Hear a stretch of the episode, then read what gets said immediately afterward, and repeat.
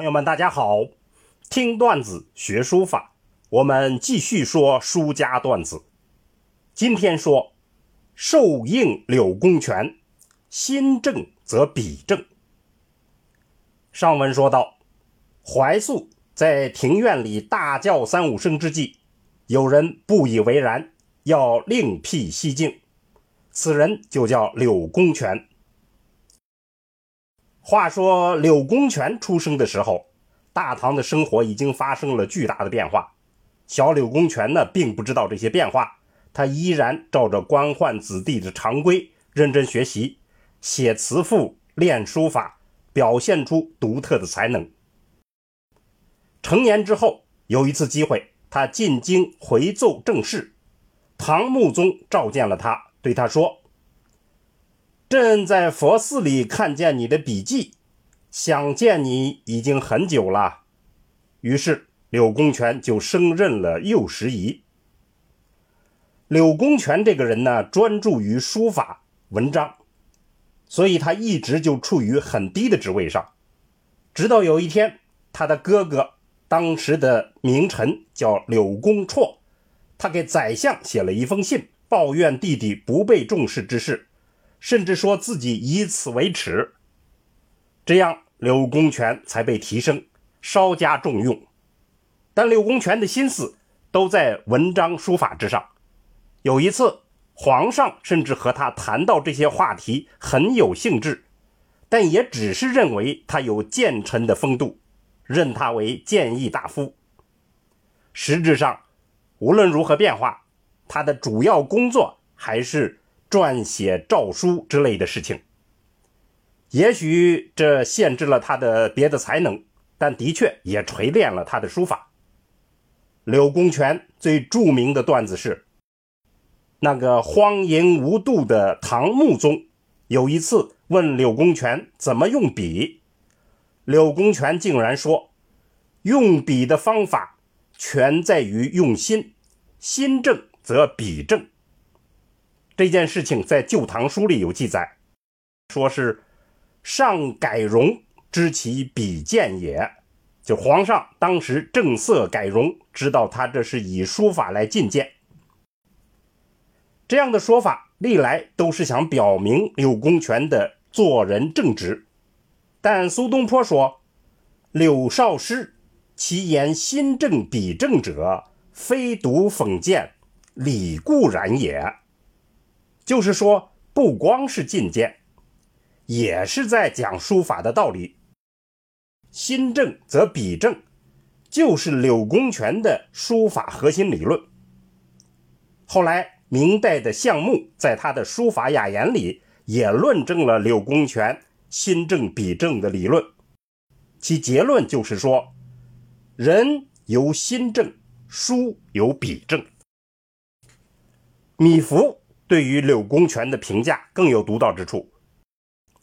他说：“柳公权如深山道人，修养已成，神气清健，无一点尘俗。”这样的评价让我们意识到，柳公权的心正则笔正，其内心是纯粹的书法理论，进谏只是客观效果而已。柳公权所处的时代。被称为中唐，柳公权经历了唐穆宗、唐敬宗、唐文宗三朝，多年的战乱已经打破了唐代的君臣士大夫们风流温柔乡的美梦，盛唐的气象一去不复返了，需要的是重新振作，谋求中兴，在思想上就是儒学的振作，那么这种思潮。就使人们更多的把柳公权的新正则笔正看作了儒学行为的进谏。柳公权的思想可以说是以儒学为主，兼修佛道。我们可以设想，柳公权在当时中兴的背景下，努力寻求着书法的中兴。他继承了钟繇、王羲之的楷书基础，在学习颜真卿经验和。创新的方法，同时融汇了自己的意图，发展了唐上法的时代特色，从而创造了自己的流体，成为一个时代的总结者和创新家。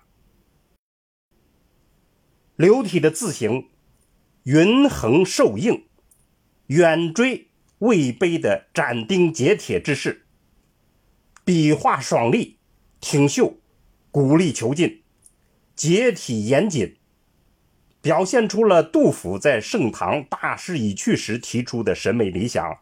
所谓“书贵受硬方通神”，这种受硬，也许是柳公权心目中书法中兴的楷模。柳公权和颜真卿并称为“颜金柳骨”，颜金柳骨是唐楷的典范，也是楷书从魏晋以来发展壮大、开花结果的最大硕果。必须指出的是。柳公权在楷书的法度、风格、创新精神以及人品与书品的结合等等方面，都学习了颜真卿。相比于颜真卿，柳公权的人生大多在宫中，不断的为皇帝、大臣还有亲朋们书诏、书碑，缺乏生活的源泉，也缺少新的激情，所以变化比较少，境界也有限。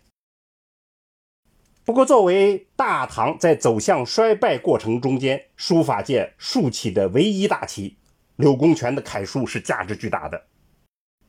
当时的公卿大臣为先人立碑，如果得不到柳公权亲书的碑文，会被认为是不孝行为。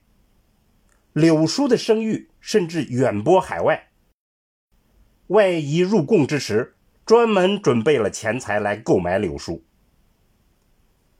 柳公权留给我们的经验是：继承魏晋传统，总结前人经验，在当下谋求中兴的现实中，寻求自己楷书的独特定位，又以自己的悟性不断提升境界，创造新体，受应通神。好汉柳公权单枪匹马，在大唐衰败之际，推倒了肥美书风。创造了受应典范。可怜世事无常啊！大厦终于倒下，新的一代才人赫然亮相。欲知后事如何，且听下回分解。听段子学书法，我们下次再见。